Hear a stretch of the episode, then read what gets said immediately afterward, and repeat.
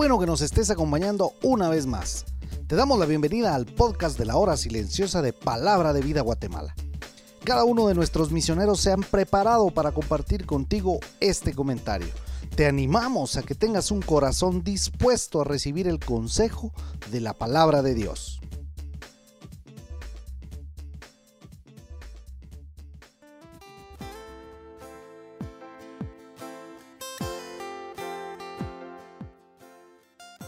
Qué gusto saludarte nuevamente. Mi nombre es Carlos Bog y hoy corresponde a la cita de la hora silenciosa en Hebreos capítulo 9 versículos del 11 al 15.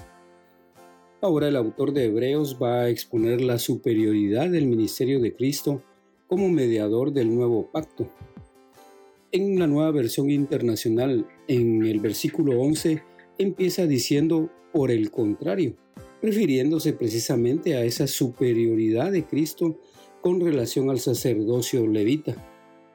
También hay que recordar que hay un contraste con las ofrendas y sacrificios que se ofrecían en el tabernáculo con relación a la realidad de los bienes venideros, dice allá en el versículo 11, es decir, bienes mesiánicos, los cuales son obtenidos con la obra de Cristo.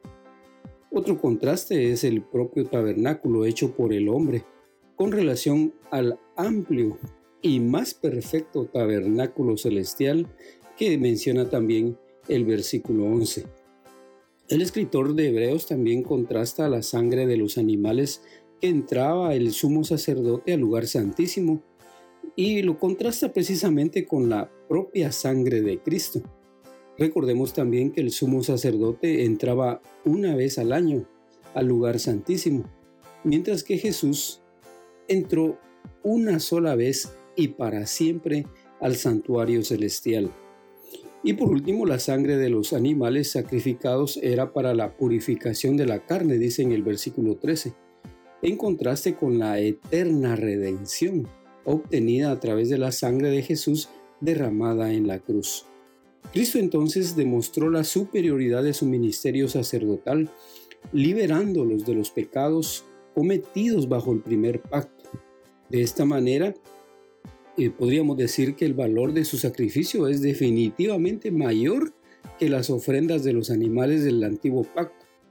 Ha sido pagado un perfecto rescate que no es necesario volver a pagarlo, porque esa redención es eterna.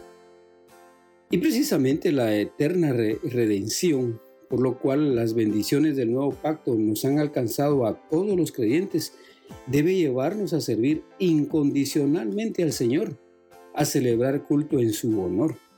Los ritos del antiguo pacto beneficiaban a los que eran ceremonialmente inmundos y solo los purificaban externamente, es decir, una limpieza carnal, liberándolos ante la ley. El sacrificio y la sangre de Cristo tiene un valor infinito, debido a que mediante el Espíritu Eterno, dice en el versículo 14, se ofreció a sí mismo sin mancha a Dios, limpiando no solamente la parte externa, sino también la parte interior del hombre. Con esa declaración, el escritor de Hebreos involucró a tres personas, o mejor dicho, a las tres personas de la Trinidad que participan en esta obra, mencionando a Jesús como su obra en la cruz, al Espíritu con su intervención y a Dios a quien es a quien servimos. Entonces Cristo se convierte en ese mediador del nuevo pacto y la sangre de Cristo debía limpiar la conciencia de las obras que conducen a la muerte, dice finalmente el versículo 14. Hay un comentarista muy conocido, Sebastián Bartina, dijo, el rescate del mundo y la salvación de sus pecados.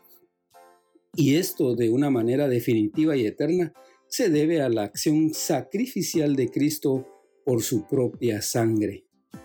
La nueva versión internacional dice también precisamente en este versículo 14, purificará nuestra conciencia de los actos que conducen a la muerte, refiriéndose al pecado que nos lleva a la muerte eterna, como también lo dice en el capítulo 6 y verso 1. El argumento del escritor sagrado va en aumento ya que la sangre de Cristo tiene un valor inmensamente mayor por la dignidad de su persona. también por la santidad de su misma humanidad y por su voluntario ofrecimiento para el sacrificio por nuestros pecados. Ahora, finalizando el pasaje del día de hoy, el autor sagrado va a mostrar cómo en el sacrificio de Cristo se cumplieron las mejores promesas, dice en el capítulo 8 y verso 6. Para ser mediador del nuevo pacto, Jesús necesitó morir. Y este es el poder de la sangre de Cristo derramada en, su sacrificio, para que los llamados, dice en el versículo 15, es decir, los elegidos, reciban la herencia eterna prometida. Nota esto, esa herencia eterna prometida y el pago del pecado fue por su muerte, no fue por su vida. Fue necesario que Jesús muriera para hacer efectiva la herencia eterna prometida. Fue solo en la cruz, en su muerte, como sacrificio de expiación. Concluimos entonces diciendo que el nuevo pacto es un ministerio sacerdotal mejor, establecido por un mediador mejor, establecido sobre mejores promesas. Ahora Dios escribe su ley en el corazón, y no solo sobre tablas de piedra. El escritor de Hebreos ha convencido no solo la razón del hombre, sino también el corazón. Por eso, vívelo.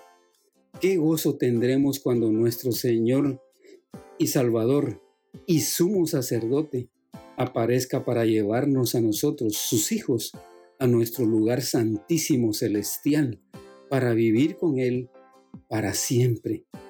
¿Estás preparado para ese momento? La salvación del nuevo pacto está disponible para todos y hoy mismo puede ser parte de esa herencia eterna prometida por el Señor. Es nuestro deseo que sigas creciendo en conocer al Señor cada día. Por eso te invitamos a estudiar y a meditar en tu tiempo devocional con la palabra de Dios.